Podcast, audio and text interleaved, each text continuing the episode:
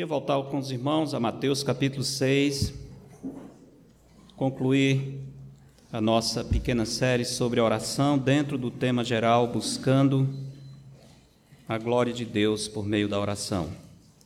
Mateus capítulo 6, parte do Sermão do Monte, onde o Senhor responde à oração dos discípulos sobre como orar.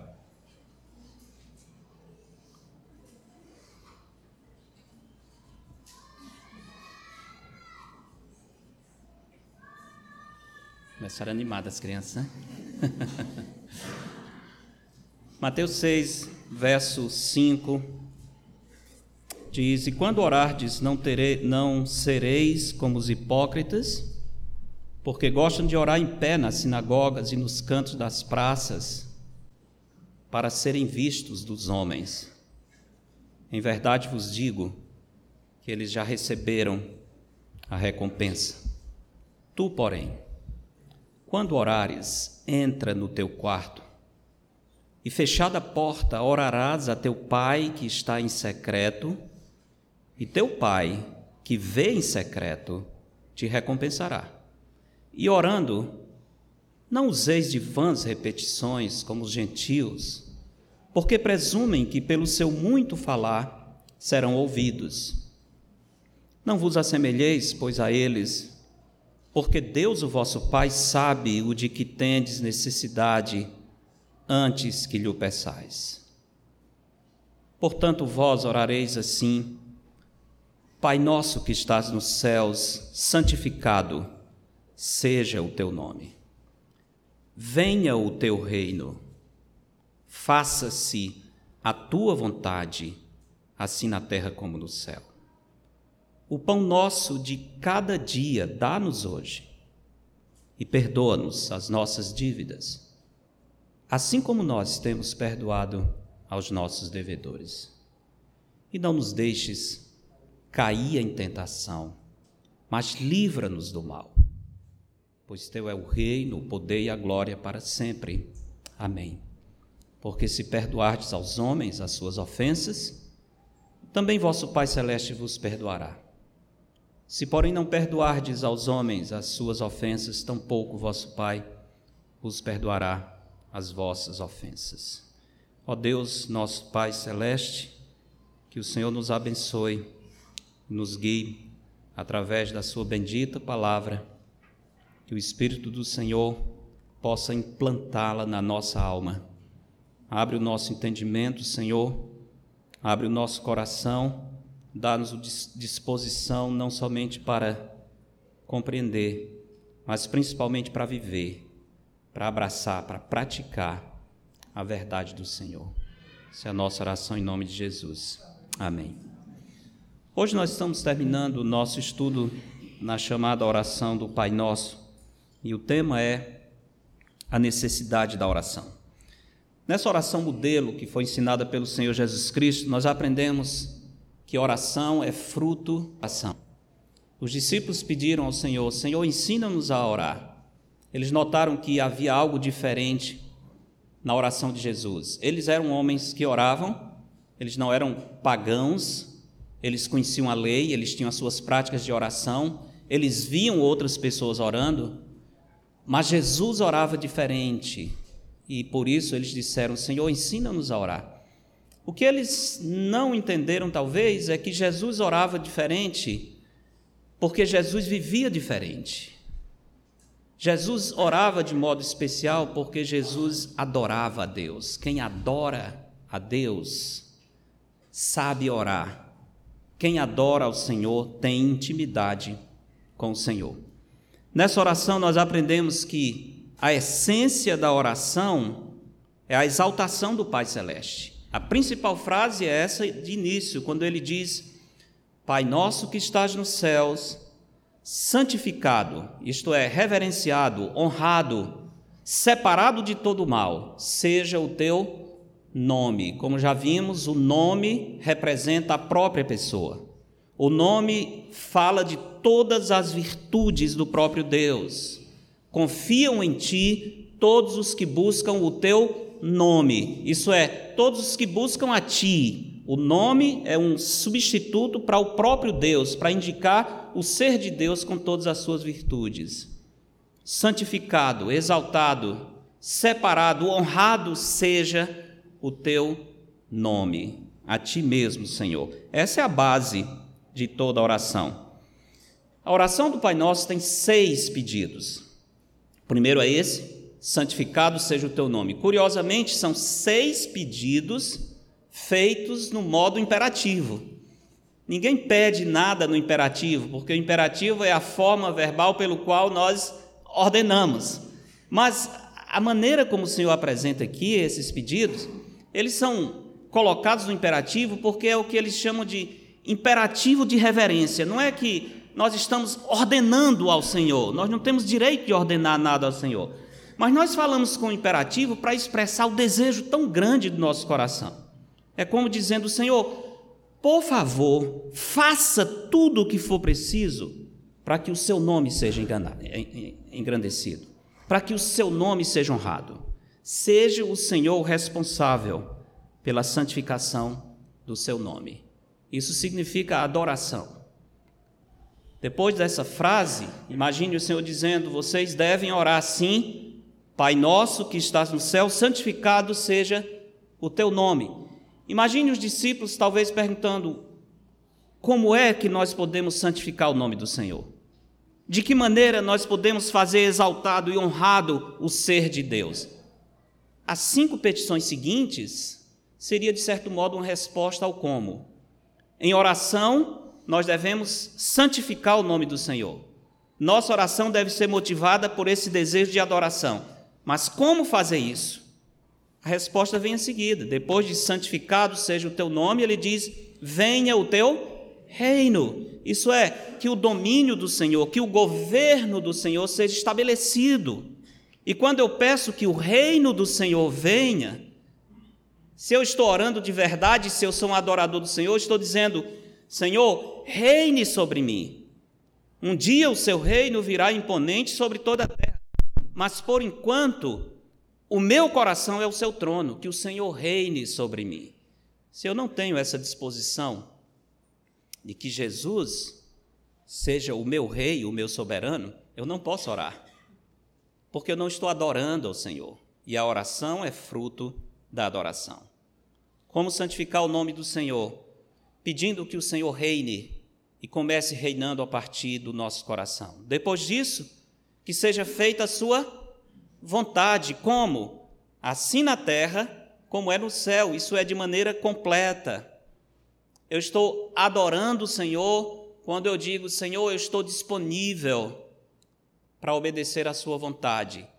Isso fazia diferença nas orações de Jesus. Por que Jesus orava de um modo que impressionava os discípulos? Porque, antes de tudo, Jesus vivia para cumprir a vontade do Pai, em todos os momentos nos momentos mais difíceis, mais críticos, ele podia dizer: Senhor, se for possível, passe de mim esse cálice. Contudo, não se faça o quê? A minha vontade, mas a tua. Quem tem essa disposição no coração, essa pessoa sabe orar. Essa pessoa ora de um modo significativo. Depois de pedir que a vontade do Senhor seja feita assim na terra como no céu, vem os três pedidos finais que eu estou classificando ou colocando sob o título A necessidade da oração.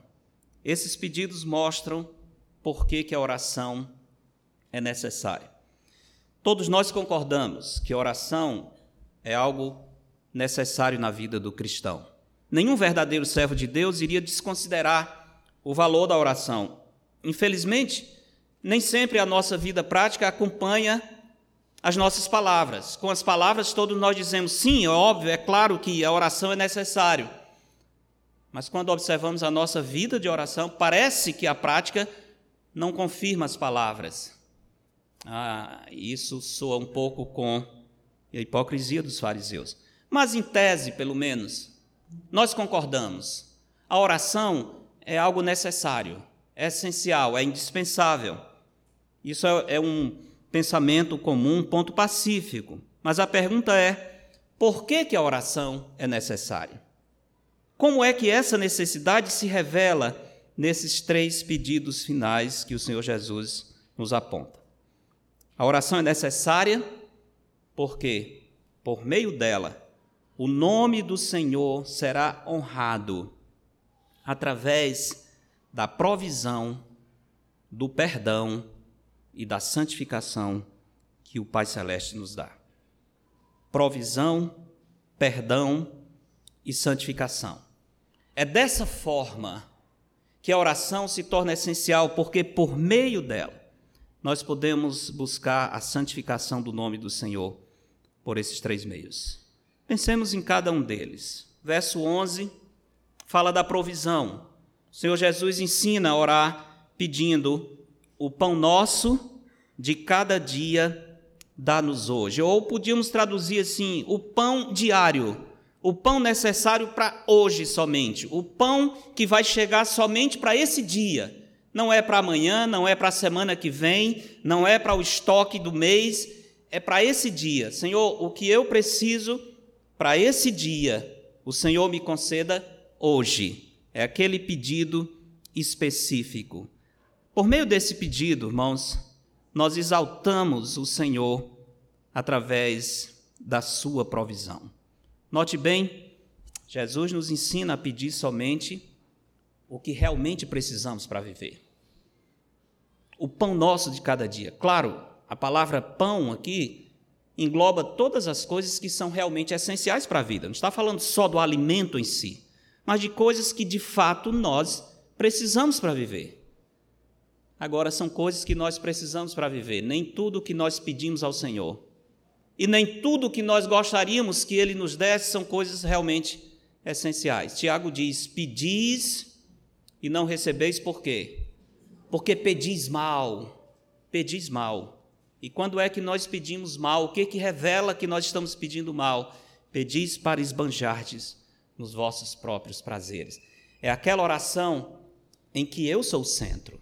A oração do Senhor, Deus é o centro. O nome de Deus, a pessoa de Deus, o reino de Deus, a vontade de Deus. Tudo isso está antes de qualquer outra coisa. O Senhor Jesus nos ensina a pedir aquilo que realmente nós precisamos para viver. O pão nosso de cada dia dá-nos hoje. Talvez dentro do nosso coração nós poderíamos perguntar: Senhor, só o pão de cada dia? Não podia ter um pouquinho mais de folga? Só o de hoje? O Senhor não podia dar uma sobra para a gente guardar para amanhã ou para depois? A resposta do Senhor seria: não, porque é assim que vivem os pássaros. Eles não plantam, não colhem, não ajuntam em celeiro, e nenhum deles cai sem o consentimento do vosso Pai. Nenhum deles morreu de fome até hoje. O vosso Pai Celeste sustenta eles todos os dias. Irmãos, Deus às vezes raciona as bênçãos, porque se Ele não racionar, nós nos afastamos dele.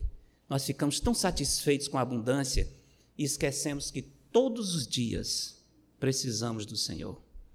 É uma bênção, é uma bênção quando Deus nos dá contado, só para hoje porque amanhã nós vamos estar aos seus pés novamente, dizendo: Senhor, e hoje como vai ser? O pão nosso de cada dia. É assim que os pássaros vivem, é assim que se vestem, se vestem os lírios do campo.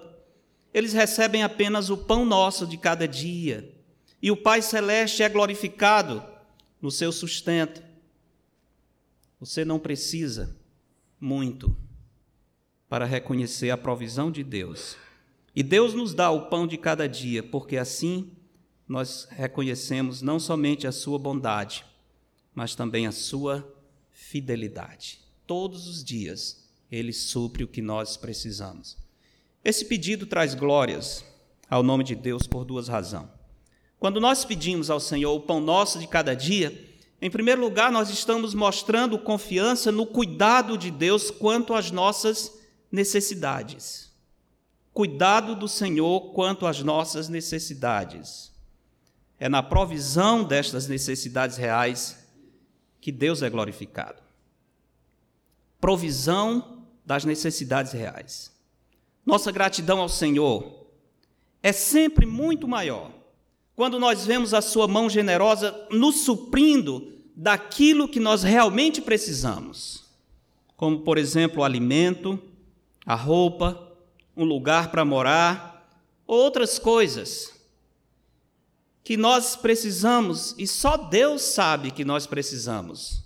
E só Ele pode nos dar. Ninguém mais poderia fazer aquilo. Quando o Senhor nos supre dessa maneira, o nosso coração se enche de alegria. Por isso aqui Jesus diz: peça o pão nosso de cada dia. Deus vai suprir para hoje e amanhã Ele é fiel. Você pede novamente, assim como foi no deserto com Israel, todos os dias vinha o maná, todos os dias, com uma, uma regra que o Senhor deu. Vocês devem pegar apenas a porção de cada dia, lembra disso? Não é porque o Senhor não pudesse dar mais, ele podia dar para 40 anos, ele podia fazer aquele maná ficar conservado sem nenhum problema. Por que, que só a porção de cada dia? Era para que cada dia o povo pudesse lembrar que nem só de pão vive o homem, mas de toda palavra que procede da boca do Senhor. Não é o maná que está mantendo o povo vivo, é a promessa de Deus, é a fidelidade do Senhor, é a certeza de que esse Deus que deu hoje, amanhã ele vai providenciar. Por isso que nós devemos pedir o pão nosso de cada dia quando Deus supre aquela porção que realmente a gente precisa, não com excesso, mas aquilo que você está precisando, a alegria é sempre muito grande.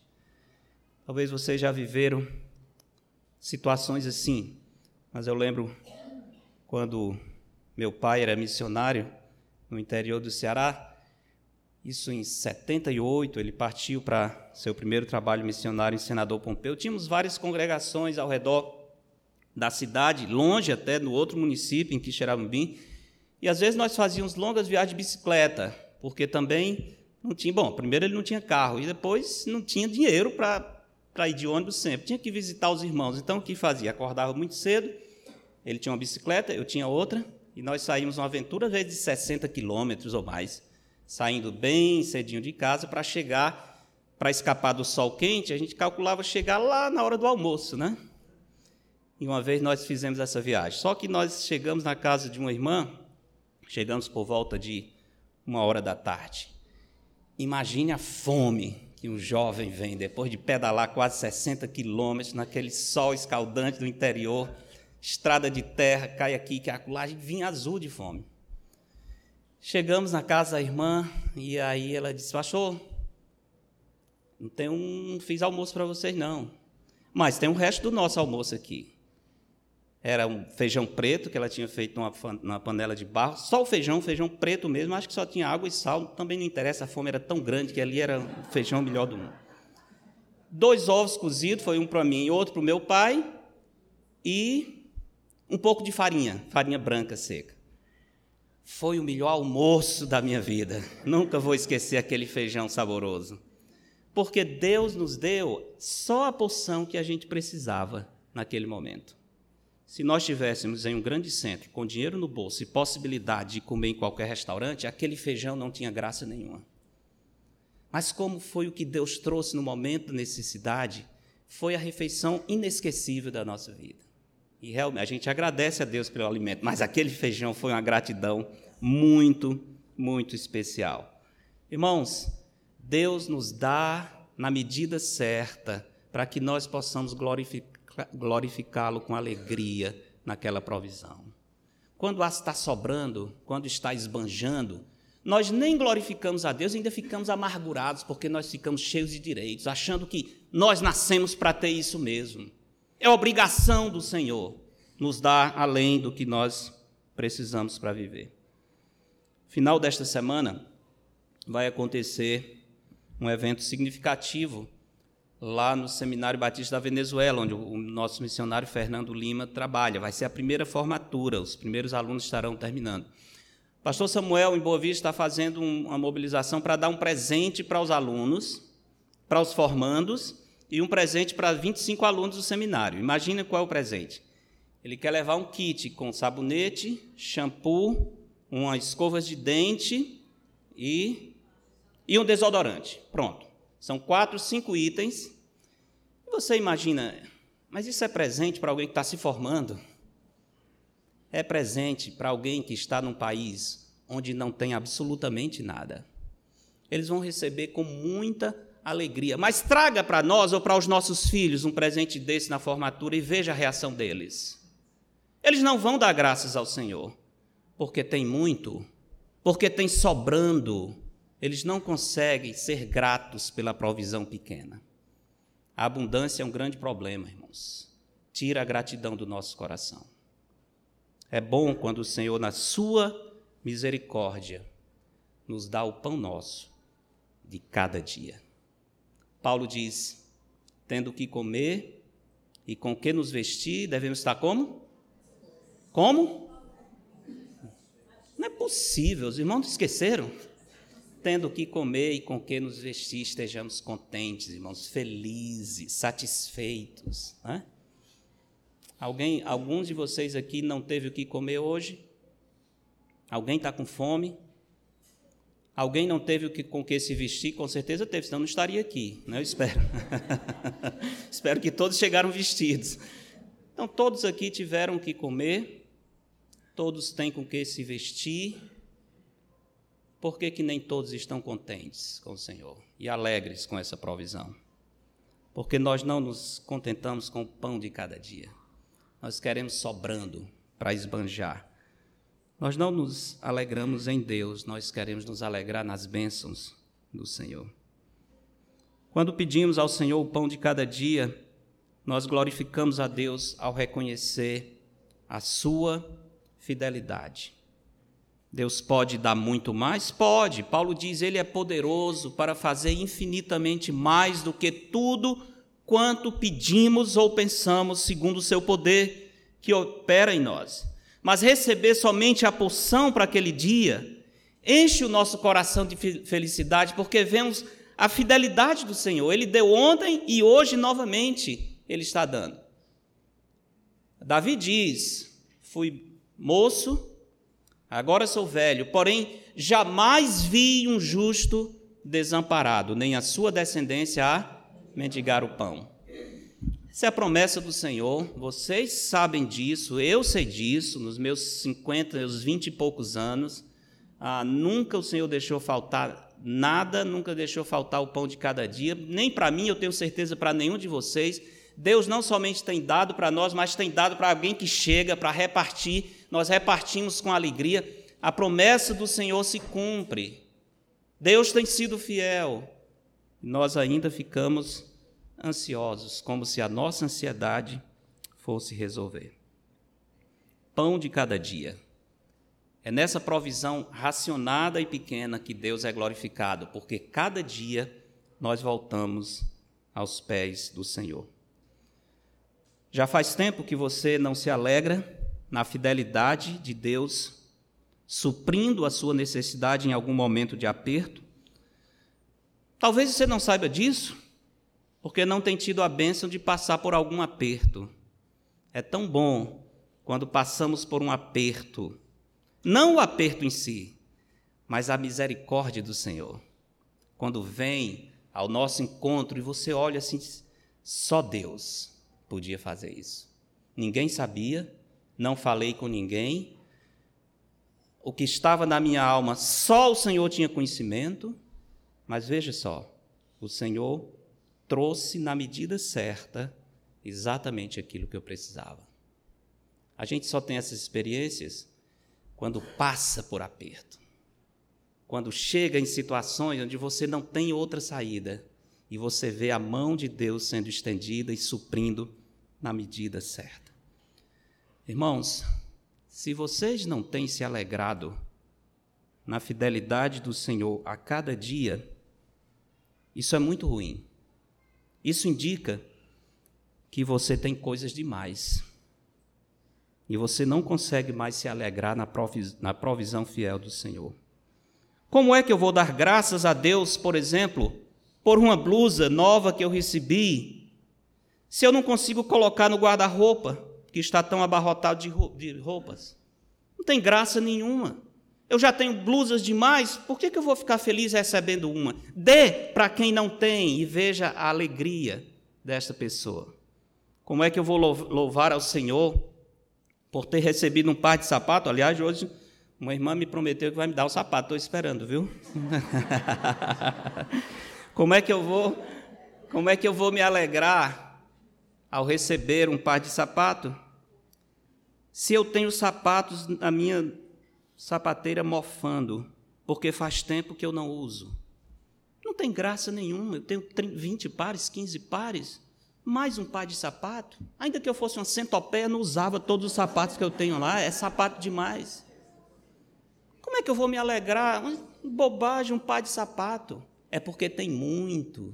E essa abundância tem feito o seu coração frio. Você não consegue dar graças pelaquela provisão abençoada que chega na medida certa, porque você tem demais. Isso é um grande, um grande problema. Como é que você vai louvar ao Senhor por aquele feijãozinho preto com farinha seca se você tem dinheiro para gastar em um restaurante caro e comer tudo o que quiser? Que tal se desfazer dos excessos para confiar no Senhor? Tem demais? Doe. Doe. Dê para quem não tem. Invista na obra do Senhor. Que tal definir um alvo para a sua necessidade? Eu preciso tanto para viver. Se o Senhor me der mais, eu vou doar. Eu vou entregar para quem não precisa.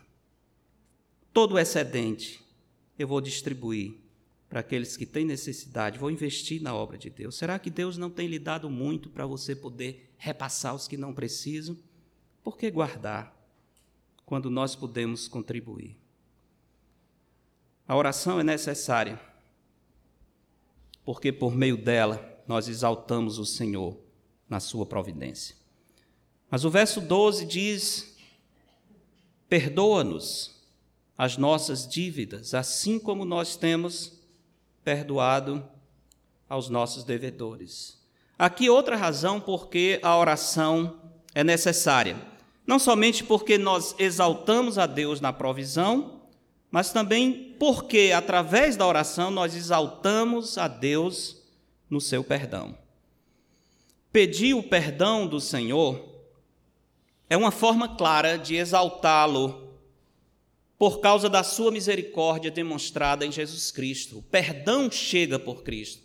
Quando eu digo, Senhor, perdoa as minhas dívidas, eu estou santificando o nome do Senhor, exaltando o Senhor, lembrando o que o seu filho fez por mim, lembrando que o perdão foi adquirido pelo amor do Senhor, demonstrado através de Cristo. Quando Deus nos alcança com a sua graça, o Espírito Santo nos converte, todos os nossos pecados são perdoados em Cristo, todos os nossos pecados, sem nenhuma exceção, passados, presente e futuro. Que bênção grande! Nada nos separará do amor de Cristo, nem o que eu fiz, nem o que eu esteja fazendo, nem o que eu venha fazer. Se eu sou salvo, nenhuma condenação há para os que estão em Cristo Jesus. Se eu sou salvo, guarde bem isso. Nossa terrível culpa é transferida para Cristo. O nosso castigo é aplicado nele. Cristo morreu pelos nossos pecados. Além disso, a justiça que é exigida por Deus para a nossa salvação, que está muito além da nossa capacidade, Jesus supre para nós. Ele não somente sofre a pena do nosso pecado, mas sendo Deus, ele transfere a justiça que ele ganhou. E assim nós somos justificados diante de Deus.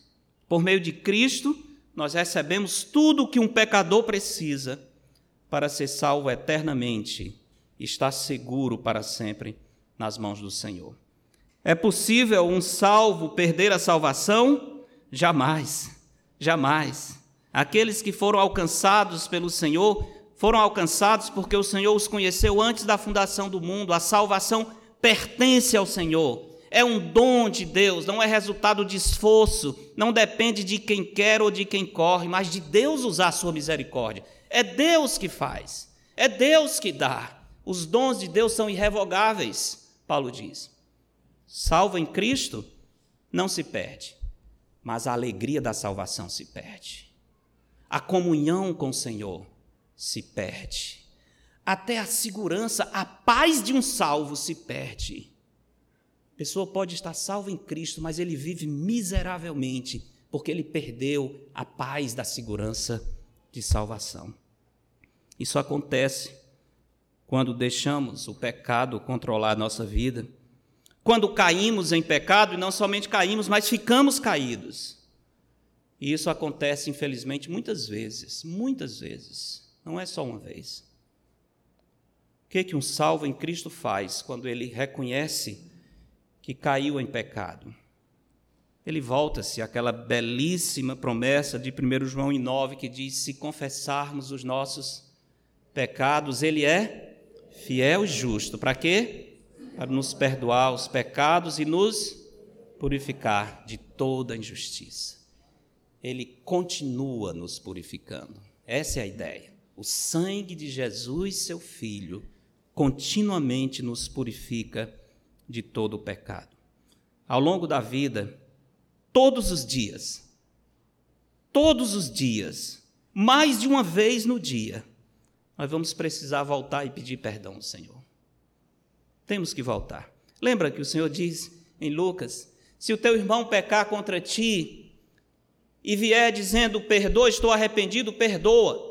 Em seguida ele diz: se ele pecar sete vezes no dia, sete vezes no dia, e sete vezes vier dizendo estou arrependido, o que, que Jesus diz?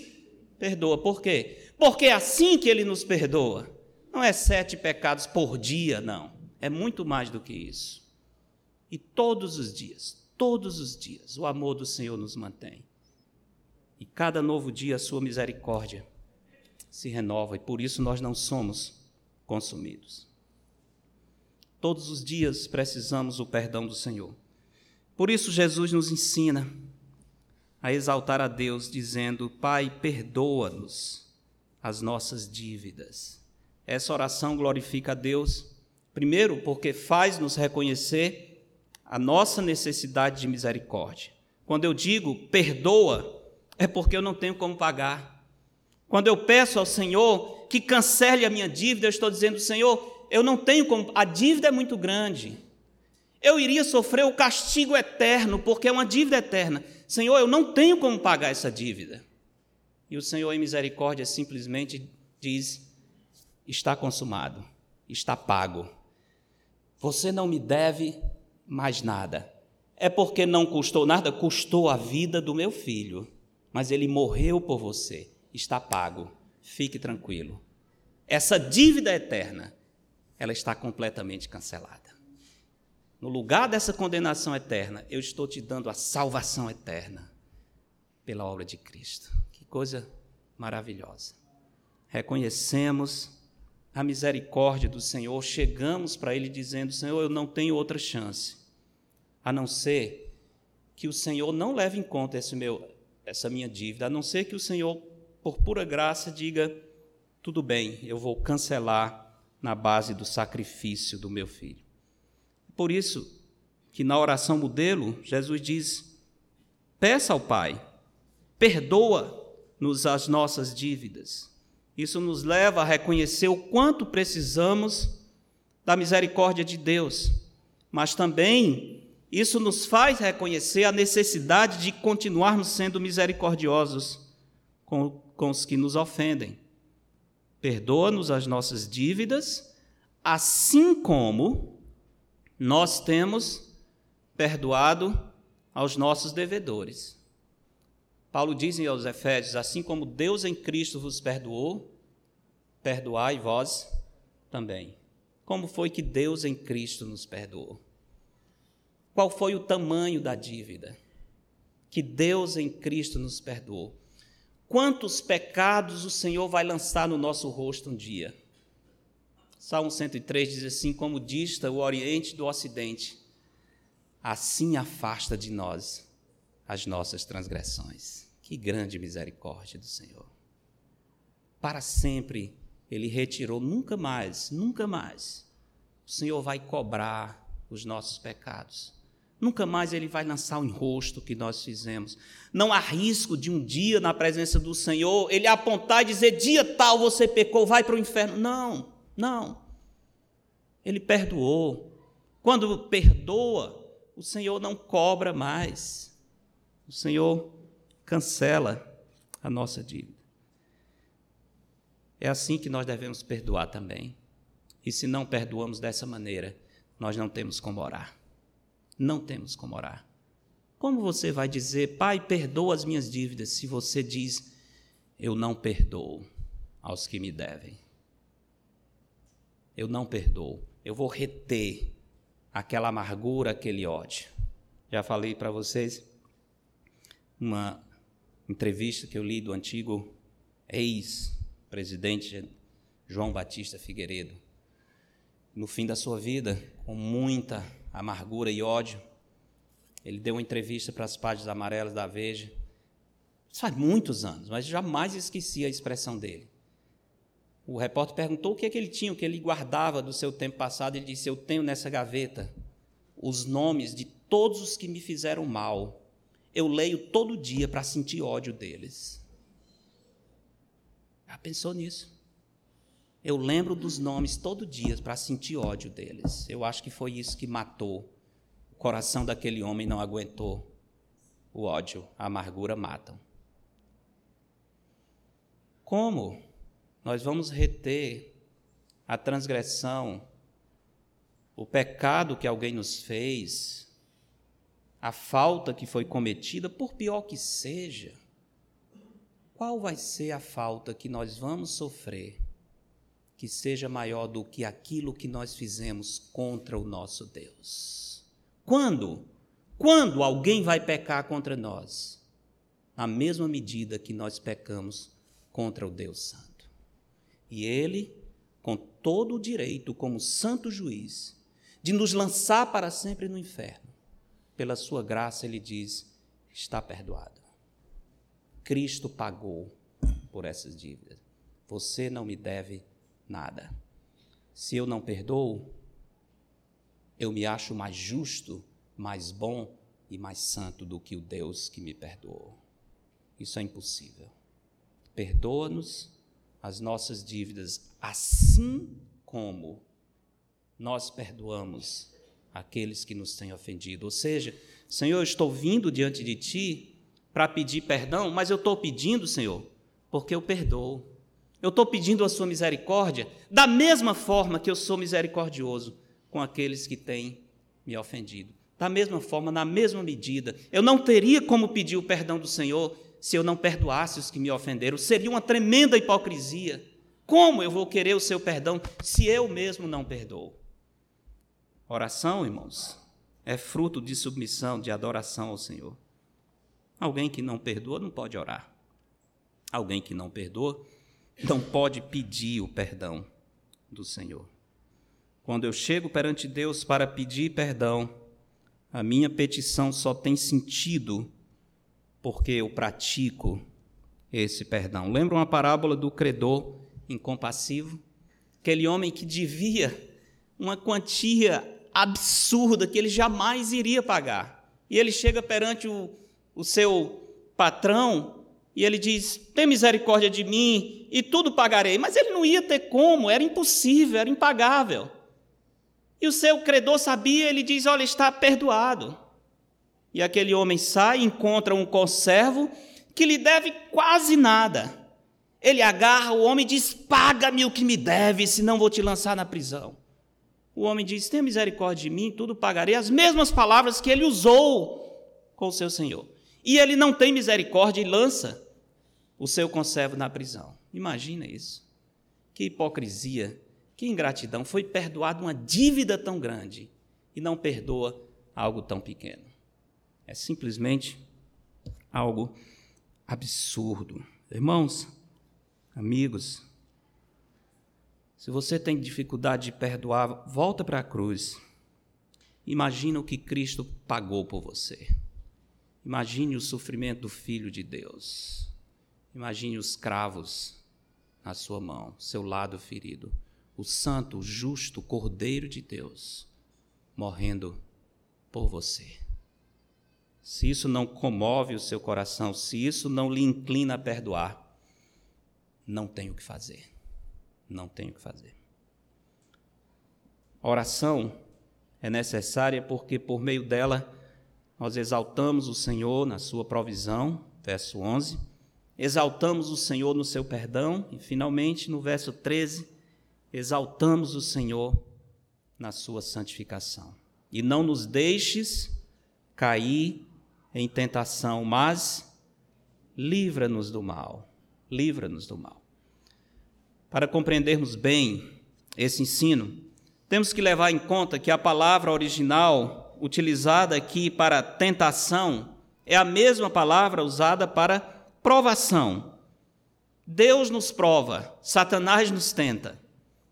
Tiago diz: tende por motivo de toda alegria o passardes por várias provações. Deus traz provações, as provações servem para refinar a nossa fé. Eu sei que nós não gostamos de provação e ficamos pedindo ao Senhor que Ele retire as provações. Ora, aquilo que Deus está fazendo para o nosso bem, para nos fortalecer, para que nós cresçamos à semelhança de Cristo, nós clamamos: Senhor, retira isso de mim. Deus, na sua misericórdia, Ele não retira. Porque Ele quer que o processo se complete. Se não passar pela aprovação, nós não seremos aprovados nós não seremos semelhantes a Jesus Cristo. A aprovação é necessária. Por isso, Tiago diz: tende por motivo de toda alegria o passardes por várias provações, não pela aprovação em si, mas pelo fruto que a aprovação traz na nossa vida.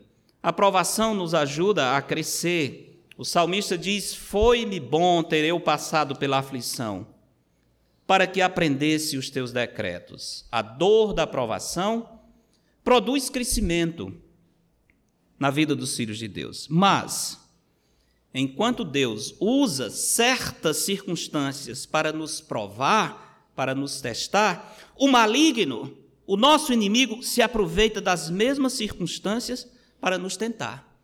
E às vezes uma provação termina também em uma tentação. Foi o que aconteceu com Cristo. A Bíblia diz que o Espírito Santo o levou ao deserto.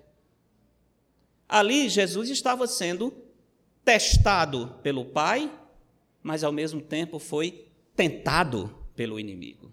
Era uma provação, uma preparação para o seu ministério e ao mesmo tempo uma tentação que o inimigo estava trazendo. Jesus não caiu em tentação, mas nós podemos cair Infelizmente, temos caído muitas vezes por causa da nossa natureza pecaminosa. Se não estivermos em comunhão com o Senhor, facilmente uma provação pode se tornar em uma tentação, levando-nos a cair na armadilha do mal. Por isso devemos pedir ao Pai Celeste que nos livre da fraqueza da nossa carne das perigosas artimanhas do maligno. Como diz o apóstolo Pedro, anda em derredor como um leão que ruge, procurando alguém para devorar. Pedimos esse livramento para que o Pai seja santificado em nós. Quando conseguimos ser aprovados e não reprovados na aprovação, Deus é santificado na nossa vida. Essa é a oração modelo, irmãos, a base toda está na adoração do Senhor. Se queremos desenvolver a nossa vida de oração, se queremos buscar o Senhor de todo o nosso coração, devemos primeiro desenvolver a nossa vida de adoração. Oração sem adoração é hipocrisia. Devemos viver em constante reconhecimento da grandeza, santidade e glória de Deus devemos viver rendido aos seus pés, curvados ante a sua soberania, louvando-o por sua maravilhosa e perfeita vontade. Querer orar sem adorar é agir como os fariseus. Se quero aprender a orar, primeiro eu devo aprender a viver para a glória do Senhor. A oração tem como base a santificação da pessoa de Deus. Todos os nossos pedidos têm como base a exaltação de Deus, antes de qualquer benefício que desejemos do nosso Senhor. Pelo ensino de Jesus, a oração autêntica sempre prioriza as necessidades espirituais. Dos seis pedidos da oração do Pai Nosso, somente um diz respeito às necessidades materiais, somente um. Pão nosso de cada dia. E algo que nós realmente precisamos. Os outros cinco, todos dizem respeito às necessidades espirituais. A prioridade está aí, antes de qualquer coisa. Nós oramos porque estamos interessados na glória de Deus, no reino de Deus, na vontade de Deus, no suprimento de Deus, no perdão de Deus e na santidade de Deus. Que o Senhor, na sua graça, nos ajude a adorá-lo. Que na sua graça ele nos ajude a orar também. Pai de amor, queremos dar graças a ti por sua palavra. Pelo exemplo, ensino do Senhor Jesus Cristo. Obrigado, Senhor, porque olhando o seu ensino, nós aprendemos verdadeiramente sobre a natureza, a essência da oração que chega a Ti. Pedimos, Senhor, que corrija, antes de tudo, o nosso coração, que não façamos da oração uma metodologia mística, religiosa, para adquirir coisas de Ti, mas que a oração seja o ápice de uma vida de adoração. Que nós possamos viver diante do Senhor fazendo todas as coisas para a sua glória. E enquanto vivemos assim, a nossa alma possa se deleitar em buscar a tua presença, Senhor. Queremos dar graças por este sino e pedir que ele venha transformar sempre a nossa vida. Em nome de Jesus. Amém.